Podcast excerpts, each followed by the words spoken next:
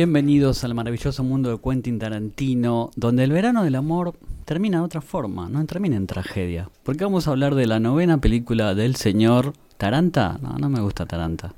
Esa discusión no la tenemos. Así que mi nombre es José Arañarás, bienvenidos a Final Alternativo, un nuevo episodio. ¿Qué tal, Ana? Bien, eh, acá como muy con emociones encontradas con esta película. Porque recién estamos hablando, se acaba de enterar que va a ser, ser padre Quentin Tarantino. Sí, igual no tiene nada que ver, pero Porque eso te cambia la perspectiva de la vida. no, en realidad lo que me cambia la perspectiva de la vida es otra cosa, pero ya Sí, lo la vamos, vamos a hablar. nombrar. ¿Qué tal, Nicolás? ¿Cómo le va? Yo creo que eh, si un argentino escribiría el libro sobre esta película, podría llamarse La novena de Taranta. Me sí, gusta. Sí, ¿no? sí, sí. Bien argento queda. Bien argento. Le mandamos un besito a Puli Ragoy, que no Sí. puede estar esto- este Oh. episodio, pero ya volverá. Sí. Siempre con la mochila cargada de películas. La Puli, viste que, Está pro- profesionalizándose esta. Sí. Puli, volvé, te perdonamos. Eh, Nunca nos hizo nada. No. a ustedes, yo no sé, yo no hablo de mi vida privada, pero escúchenme, Sí. te lo digo con N al final. Bueno, justamente hablando de vida privada, esa era nuestra. Esa es la cosa, porque esta película llega luego de la debacle de Weinstein. Sí. ¿Y cómo les cambia a ustedes la visión de esto? Y mira, a mí me la cambió un montón. Justamente creo que por mi condición de mujer eh, hay un montón de cuestiones que a partir del movimiento Me Too y de todo el, el escandalete de Weinstein que, se revelaron este, sobre la industria, me cambia la perspectiva de un montón de obras que eh, no, no se pueden seguir viendo de la misma manera. Eh, y con las de Tarantino en particular me pasa que eh, todo su conflicto con Uma Thurman también tuvo como cierta influencia en cómo veo yo ahora la obra de él. Pero bueno, yo creo que esto en algún momento lo hablamos acá en el podcast. Este, yo estuve muy conflictuada con Tarantino. Eh, Uma eh, salió a poner paños fríos en la situación. Lo defendió, dijo, miren eh, muchachos, eh, es mi amigo, me ayudó con esto a pesar de que sabía que a él lo iba a perjudicar. Eh, y eso estuvo muy bien de su parte. Aparte fue uno de los pocos en la industria que hizo realmente un mea culpa que no se justificó. Eh, Se hizo cargo. Se hizo cargo, exactamente. Está muy bien, está perfecto. Y porque vamos a hablar de Once Upon a Time in Hollywood, vamos a blanquear que los dos chicos que están en la mesa conmigo ya la vieron, yo no. Sí. No tuve tiempo, no tuve oportunidad. Bueno, Así que va a va a haber buena unos medianos. dinámica. Perdón. Va a haber medianos spoilers, pero a mí no me importa. O sea, siempre lo decimos en este podcast, que si la película es buena, no te importa Se que sostiene te- igual. se sostiene igual. Así que cuéntenme, en tres horas, ¿se sienten? Sí, eh, la primera vez que la ves Sí. por lo menos sí. ¿A vos, Nico? A mí me pasó que en algún momento eh, no sabía cuándo terminaba, que es la Mm. sensación de, esa es una sensación de eh, cuánto falta y que es muy larga. Lo que pasa es que el final eh, lo gana todo. Bueno, Está el- preparada para mí para eso. está preparada para eso, o sea, todo desemboca en ese final y mm, también te cambia la experiencia, o sea, hay como muchas formas de ver esta película. Una es si vos tenés contexto, o sea, si vos sabés qué pasó con los asesinatos de eh, la familia Manson, ahí ya te causa una sensación. La película, a mí por lo menos esa sensación fue de tensión toda la película Sí, y por eso me resultó tan larga, porque necesitaba, digo, ¿cómo va a resolver este tipo, este ¿Viste? tema tan delicado? Sí, aparte, digamos, como está basado en un asesinato, uno quiere ver ese momento justamente del asesinato.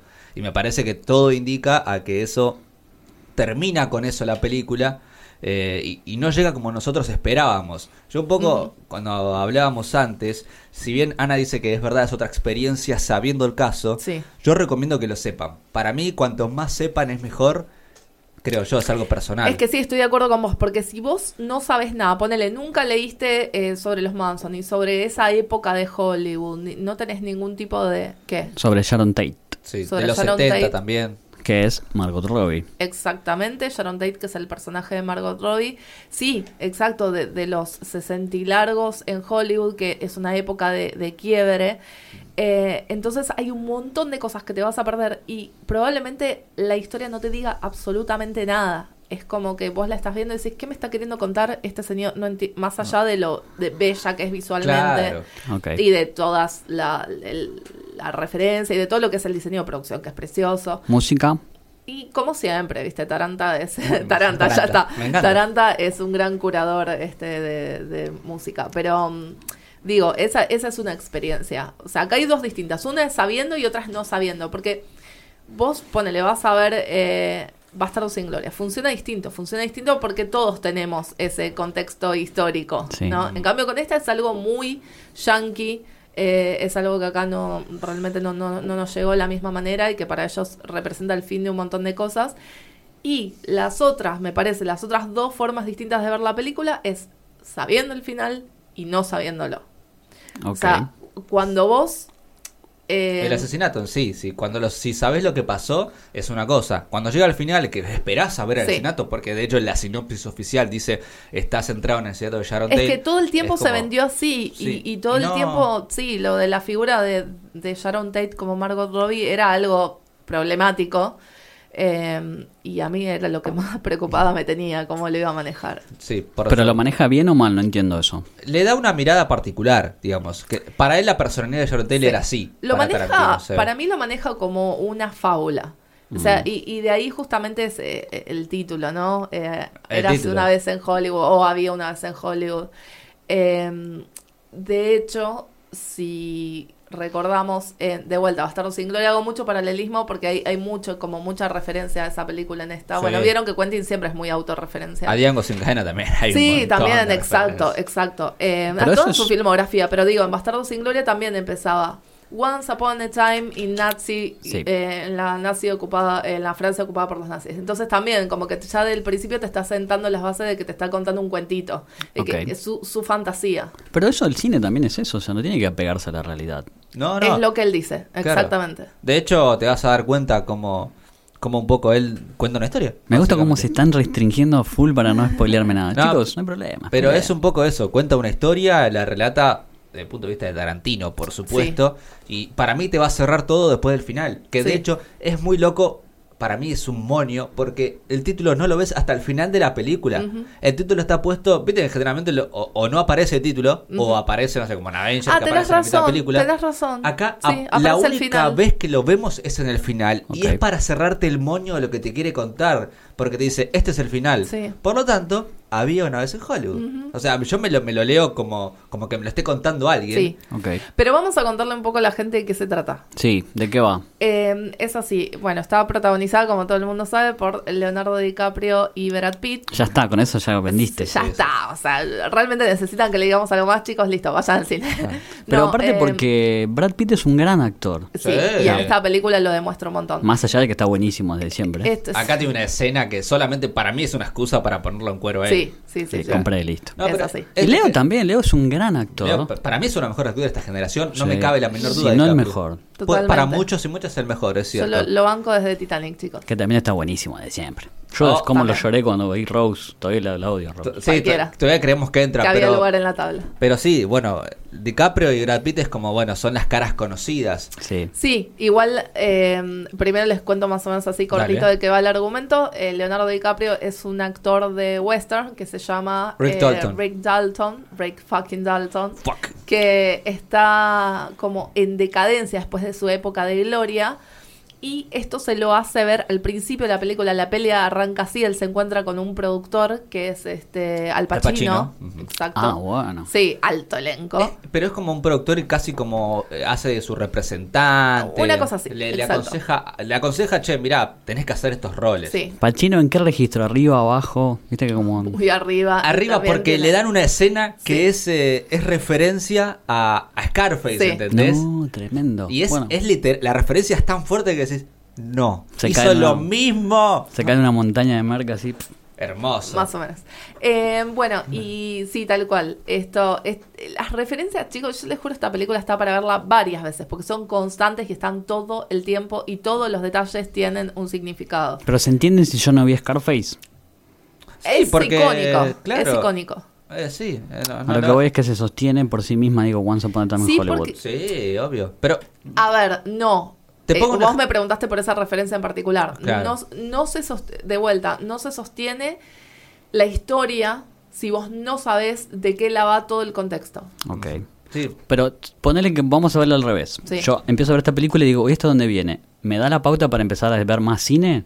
O digo, bueno, yo creo no, me que quedo con esto para nada mí más. Tarantino fue la excusa de a- agarrar y hacer una, una película que cuente la historia del cine. Se entiende dónde voy, que nosotros que somos Sí, cinéfilos sí. vamos a entender, pero el que no vio dice, bueno, voy a ver esto y quiero entender dónde va esto. No te Para abre mí puertas. No, para mí no. Para mí tiene tantas referencias. De hecho, eh, yo creo que Tarantino hasta se dio la- el gusto de filmar una película western dentro de esta película. Sí. Con eh, los estilos de filmación de planos de los 60, ¿entendés? Ok. O sea. Sí, si hasta el formato. O sea, de repente la pantalla te cambió el formato y vos estás en eh, la largo. televisión de los 60. 4:3. En blanco y negro encima. Sí. Exactamente. Entonces, para mí, eh, si bien vos no tenés capaz, no es que nunca viste un western, no está mal que no hayas visto, pero ahí te lo referencian de manera directa. Hay un western filmado con blanco y negro y con los típicos planos esos Sí. eh, ¿Te de imaginas a John Wayne dirigido por John Ford? Una cosa así. Algo así. Sí, ponele. de hecho, ¿sabes qué? Ahí también para mí se referencia a una peli muy vieja de Leonardo DiCaprio cuando él era muy jovencito, que se llamaba Rápida y Mortal. No. Que yo la vi, vi ese plano y, y dije, uy, este es, sí, sí, referencia directa a esta película muy bastante Z de... Hasta ahora me suena bastante lúdica y eso me gusta. Es lúdica, pero de vuelta está apelando todo el tiempo a tu conocimiento previo. O sea, no, no es que te Sí. entrega la información. De hecho, en un solo momento te entrega información, que es este el personaje de Steve McQueen está ahí como para contarte algo, más o menos ponerte en tema. Sí. Pero es lo único.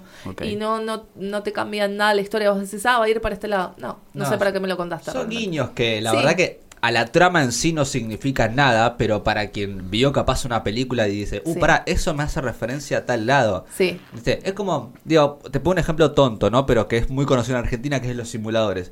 La segunda temporada empieza con, eh, me sacaste del casamiento de un amigo para pedirme un trato, y eso es una referencia al padrino, a la mítica escena. Y vos, si no viste el padrino, vas a entender No la te suma escena ni te resta, claro. Pero si la viste, decís, ah, pará. Bueno, pero esta película en particular para mí narrativamente es muy desprolija. Esto es así. Ok. Eh, empieza con, eh, como decíamos, Rick Dalton, que es un actor que tuvo su época de gloria en la televisión de western de los 60 en Estados Unidos.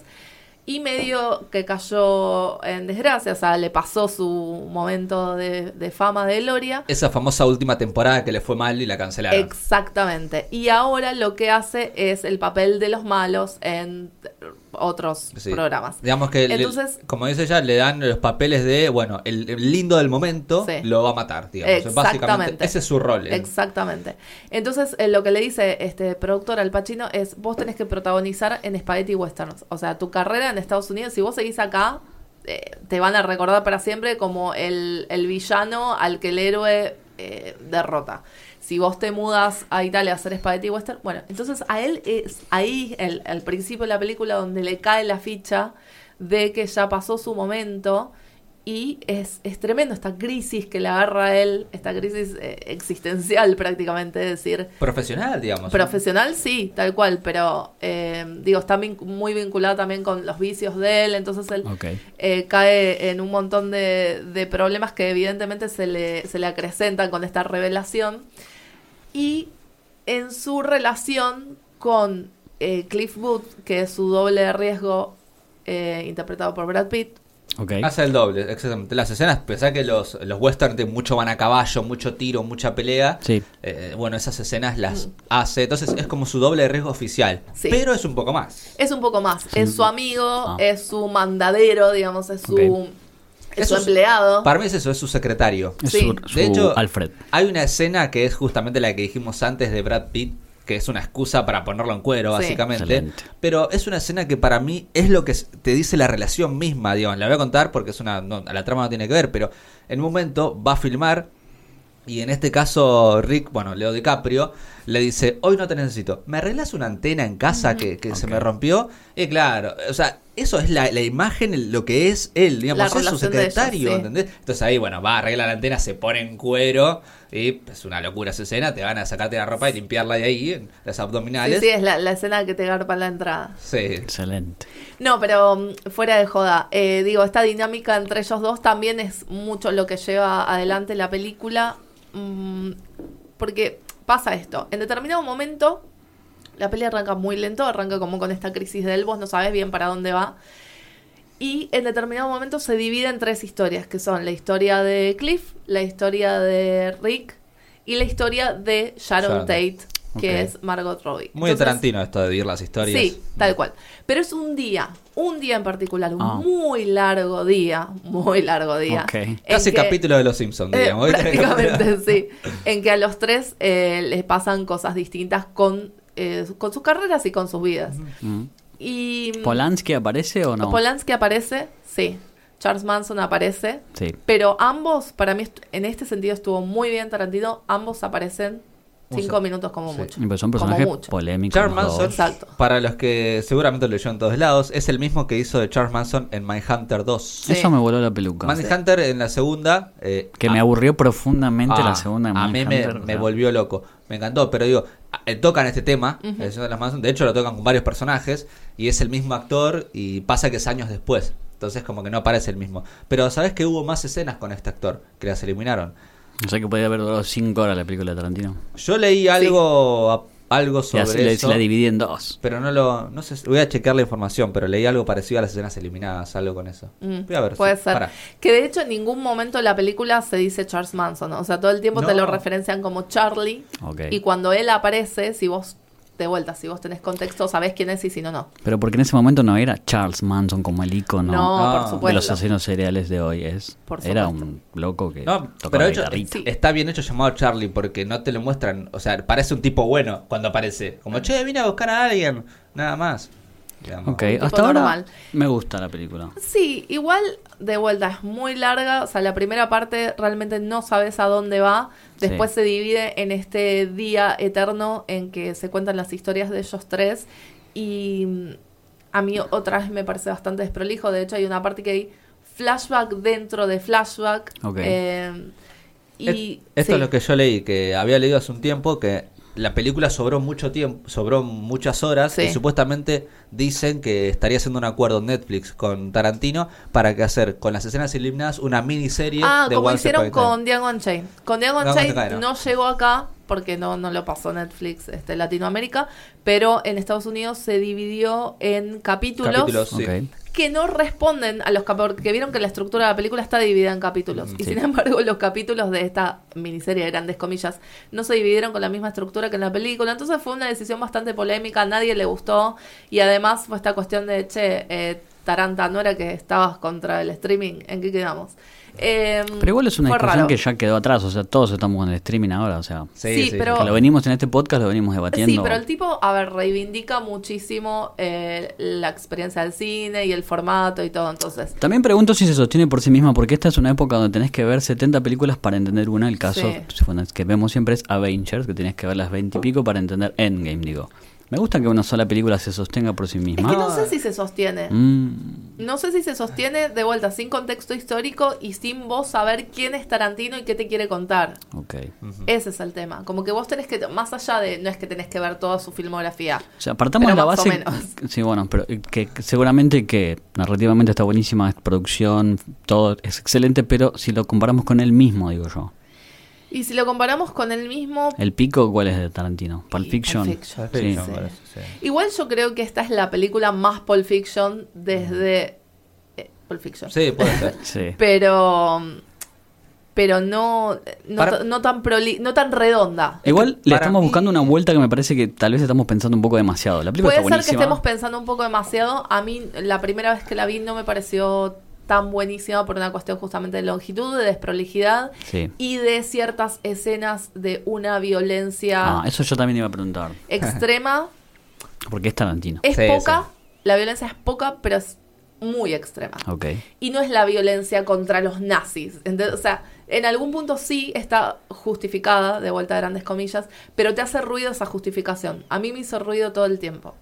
Y, y se supone, o sea, está ahí por, para un efecto cómico Ah, que a mí más que comicidad me causó incomodidad. escosor. Sí. Mm. Em, Pensemos que este es un mundo, repetimos, post-Weinstein, o sea, Sí. que es... Me imagino por dónde va, no voy a preguntar, pero me imagino por dónde va porque sé, conozco el contexto histórico, pero...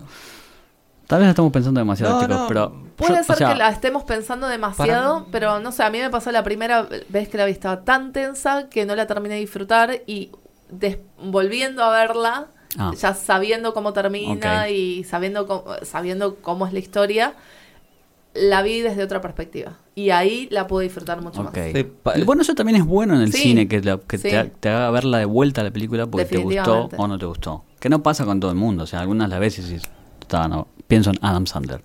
Oh, por Mira, Dios. una y No, ¿por qué, por qué te harías eso? No, la Porque estaba pensando che. en La- Netflix, las anteriores sí, las no. Sohan me gustó mucho. Sohan está buenísima. La que Eh. hace de Gilmour también está No, buenísima. ¿A Happy vos qué te pasó, Nico, con las escenas de violencia? Sí. A, a mí me parece que eh, la película está hecha para que se den esas escenas de violencia. Sí. Eso es lo que digo. Porque también Está me- casi al final. es el final. Es el fin. El final de la escena de violencia. O sea, Ok, ok, ya entiendo por dónde va. Sí, sí, sí. No, no, no es más que eso, digamos. no- la verdad que va por ese lado. Y yo creo que habría que ver un, poco qué es lo que quiso contar también Tarantino esto. Por Bueno. supuesto que la cabeza es él, ¿no? Igual está bueno que tampoco Digo. se ponga restricciones y diga, bueno, yo quiero ver sangre, ya está. Claro, para mí dijo, bueno, salgo un poco de este quilombo de Sí. Kill Bill. Dijo, hago una historia entre realidades fantasías, Sí. si se quiere. Me animo a, a yo a escribir la historia. De hecho, está A escrita por él. Sí, a reescribir la historia. Es que para mí es eso, vos eh, diste en el clavo, ideológicamente no le importa nada. No. Está o sea, el tipo eso. es como, esto es cine y yo en el cine puedo hacer lo que quiero. Se me- Básicamente ese es el mensaje de él. Pero si vos le das una lectura política a la película, te hace un Mm. poco de ruido. Incluso resulta medio retrógrada. Ok. Eh, viéndola por segunda vez, como ya tratando de, de no pensar en todo esto, como te digo, la puedo disfrutar mucho más. O sea, si vos no estás prestando atención al mensaje de alguna manera, eh, es, es mucho más llevadera. Me pasa que también este Tarantino, ponerle que se quede retrógrado. Sí. Pero ¿quién viene a tomar el, el, el cetro que tiene él de hacer ese tipo de cine? No hay demasiado, en el mainstream, digo. Hay algunos cineastas que... Pero igual eh, no que- se olviden que está ambientada digo, en los 60. No, no, está O sea, bien. yo pienso no, a pero, futuro, pero digo, él, él, él tiene como una reivindicación justamente de esto de todo tiempo pasado fue mejor. ¿Entendés? Eh, Más allá de que esté tiene. ambientado en los No, 60. Por más de que no estemos de acuerdo, como yo no estoy de acuerdo, pero hay como... No, hay, hay cineastas progresivos también que en ningún momento te van a decir una cosa así. No, no, pero no me Es- refiero es a una cineastas. postura. Me refiero a general. Vieron que hay una frase que todo tiempo pasado fue mejor. O sea, que No. si bien es una pelota. No, está bien, pero una cosa es la nostalgia y otra cosa es el mensaje de esta película. Me parece que es un poco más conservador, pero mal. En una época de Trump, viste, es medio... Y donde las derechas en el mundo están muy fuertes, me parece que... Es raro. Es Eso raro. Suena, suena raro. De vuelta, como te digo, para mí él está totalmente despojado de, de esta, de, de cualquier ideología, pero la tiene igual. Sí. Por más que no quiera, la tiene. Pero Y- está su marca también, o sea, eso Digo, también sí, está bueno. sí, por supuesto. Pero digo, hay otros, com- volviendo a tu pregunta, hay otros cineastas que también tienen su marca y que hoy en día esperás la película de X director. Sí, obvio. No, no solo del estudio. No, claro, Scorsese, que lo dijimos Sí, en el lo dijimos podcast. en el anterior, sí. Besito Eh, yo creo que si va a salir, besito Puli, te extrañamos. Si va a salir una película de Paul Thomas Anderson también la esperás. Si va a salir una película de Christopher Nolan también la esperás. Digo, la Sí. esperás por, por lo que ellos son como artistas. Por Pero supuesto. también pienso en Vince Gilligan, cuando Sí. hace series, que va a ser la película de Breaking Bad. Sí, esa ya está completada. Igual yo no sé si la gente lo tiene tan presente a Vince Gilligan como... No, para mí no. No, no. Para mí no. Lo, lo, lo tiene Lo como, quise meter ahí, pero bueno. como no el funciona. creador de Breaking Bad, nada más. Y a lo Sí. sumo guionista de X-Files. Pero no más que eso.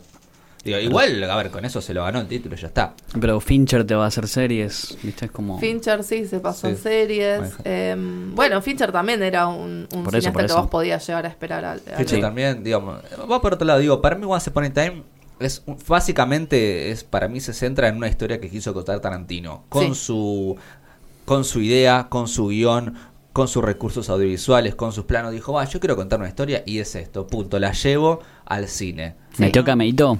Metió muchísimos cameos, pero muchísimos. Ahí también tenés que estar prestando atención Sí. constantemente. Igual este están como. Algunos están más explicitados que otros.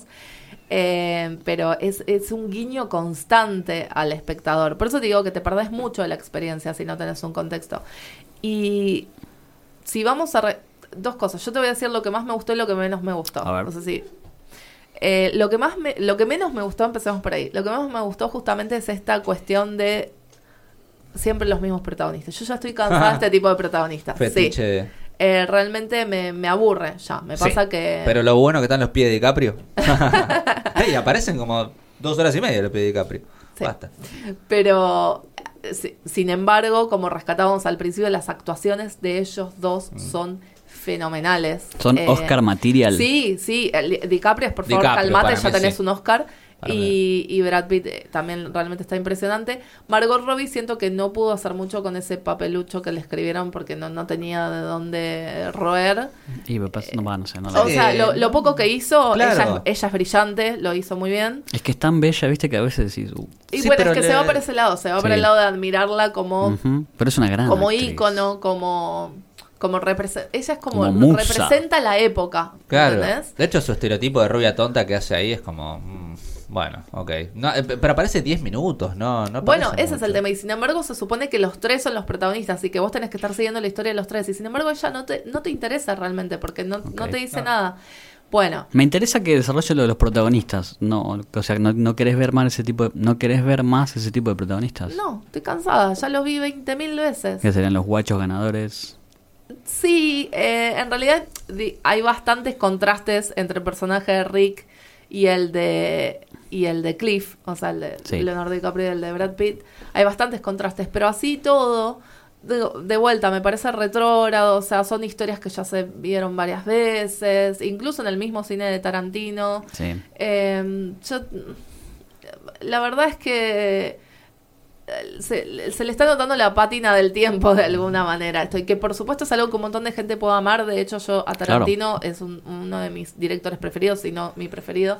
Pero le fui soltando un poquito la mano con primero con, con Django después con The Hateful Eight definitivamente. Sí. y, y ahora con esta la verdad es que me gustó mucho más que las dos anteriores pero así todo es como que digo bueno basta con- con- contame otra cosa Pero tal vez no, no lo haga. no, no, probablemente no lo haga. Probablemente no Eh, lo ya haga. puedo ir este, dejando mis esperanzas de lado. Lo que más me gustó fue el homenaje, el tributo a los trabajadores, los obreros de la industria, podríamos decir que son los dobles de acción. Excelente. Pero en Esto Proof... me encantó. Eh, Sí, bueno, pero en Death Proof no están precisamente reivindicados. No, es cierto, es cierto, ¿no? verdad, verdad. En cambio acá, bueno, aparece Carl Russell, eh, que muchos especularon como, uy, es el mismo personaje de Death Proof. Ah. Nada, no se dice eso en ningún momento. Y aparece Zoe Bell, una de mis ídolas, que sí, siempre fue la coordinadora de dobles de, mm, de Quentin Tarantino, trabajan juntos hace muchísimos años. Ella fue la doble de Uma Thurman en Kill Bill y en esta película vuel- vuelve a ser la directora de dobles de acción. Y aparte hay mucho, Lo odia. mucho doble de riesgo, o sea, se ve el doble de riesgo todo el tiempo, se, se ve como un homenaje. Está bueno y sí, sí, sí, sí. Y, y ella hace un papel muy chiquitito, pero brillante. Yo creo que es, esa es mi escena preferida lejos.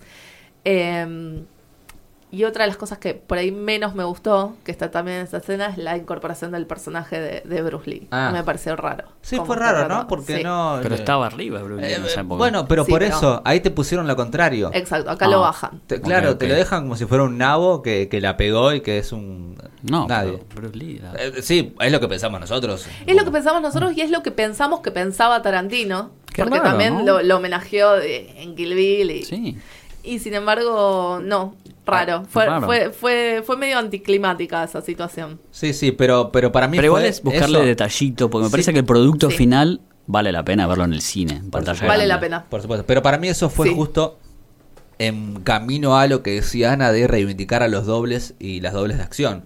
Me parece. Porque esa escena justamente está solamente hecha para reivindicar a un doble. Sí. O sea, no. Por eso digo queda tonto. Ok. ¿Entendés? Digo, me parece que va con.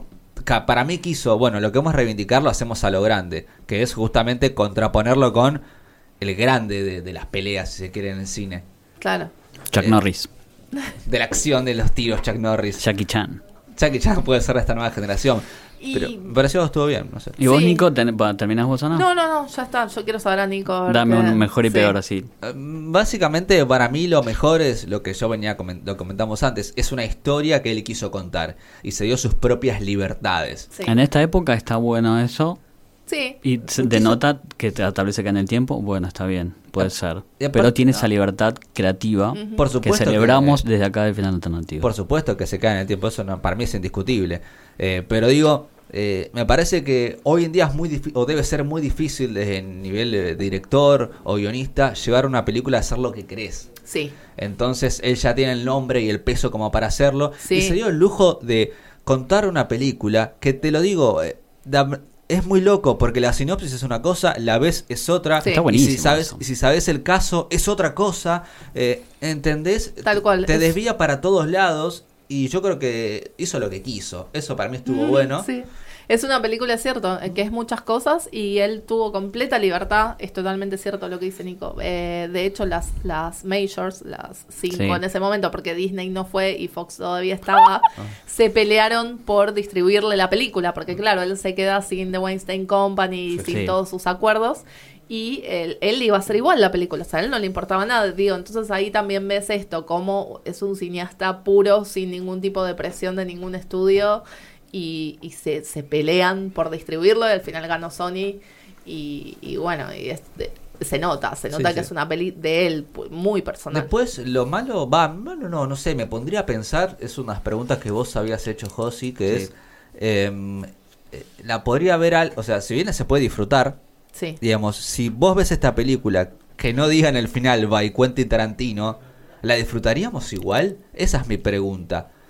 Eh, eso es lo que me, me- me queda Sí. acá en la cabeza. Si no dice en el final by Quentin Tarantino, lo repito, eh, Tal vez no ¿la sería... disfrutaríamos tanto? Es una linda pregunta, pero me parece que es demasiado utópica y es demasiado... Este podcast a veces se caracteriza por buscarle la vuelta a las cosas. No pensemos tanto tampoco, chicos. Es una en gran película. Vos sí, siempre positivo, pulgar Sí. arriba, vayan a verla, viejo. sí, sí, vayan a verla al cine, es la Bueno, que va.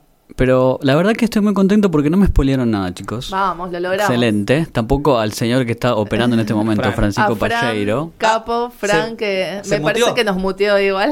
Porque no nos Sí. escucha, se muteó, me parece muy bien. Y- fr.pal en Instagram, lo pueden seguir. Capo, síganlo porque es su, su trabajo es una profesión de riesgo. Claro, es el doble que nunca aparece. Es verdad, las imágenes que pone son tremendas. Y tengo una última pregunta antes de despedirnos. ¿Entra lo mejor del año, Once Upon?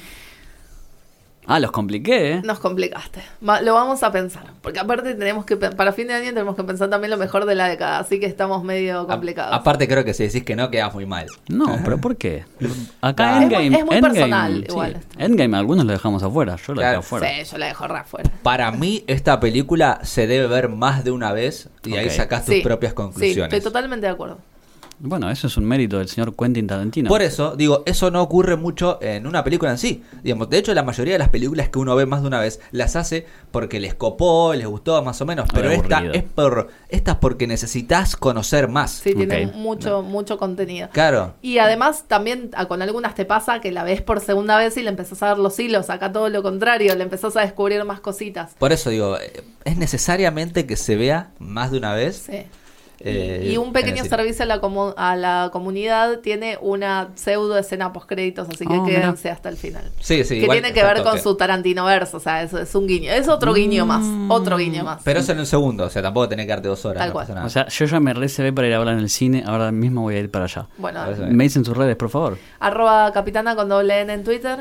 En Twitter, arroba Nicolás Darfe, Instagram, nicolás.darfe. El de Puli es Puli-Ragoy con Y. Exacto. Y el Estamos suyo. grabando en FM 88.1. Mi nombre es José Lañaras y nos vemos la siguiente. Beso.